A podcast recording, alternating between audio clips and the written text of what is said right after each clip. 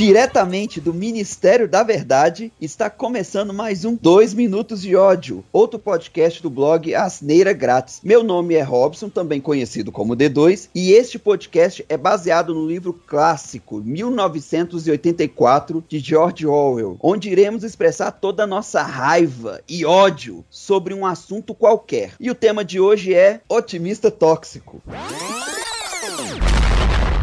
Todo mundo tem esse cara na família ou no círculo de amigos, que é o cara, entre aspas, alto astral, positivo, que fala tudo vai dar certo mesmo sabendo que vocês estão seguindo um caminho que claramente vai dar merda. Sempre tem aquela pessoa que vai estar tá falando que tem alguém numa situação pior que você. E me diz, você que tá me ouvindo, alguma vez você já se sentiu bem com alguém falando isso para você? Na boa. Tipo, ah, não, eu tô me sentindo mal aqui porque ela me largou, mas aí ele vai lembrar, ah, mas tudo bem, tem outro vizinho ali que a mulher chifrou ele com 10 caras. Véi, isso não faz ninguém sentir bem, velho. Pelo amor de Deus. Ou então aquele positivista que te compara com uma outra pessoa. Muitas vezes você está na sua própria família. Tipo, ah, não se preocupe, você vai passar, porque o teu primo que passou a vida inteira estudando na porra de um colégio de gente rica, aí ele vai falar, não, você vai passar porque ele passou, tá ligado? Então você faz de boa isso. Cara, otimista é apenas o pessimista mal informado.